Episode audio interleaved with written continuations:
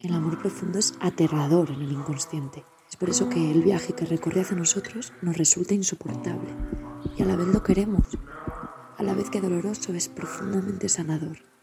Es como un estiramiento de huesos, un crecer del alma que te permite caminar más erguido en equilibrio.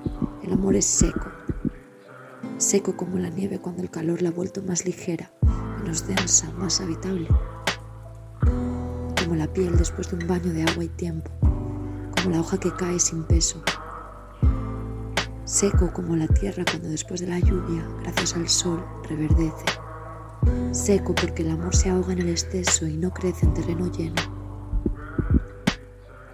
Esperar que seque el llanto y que brote de nuevo, brote con él, crece de nuevo,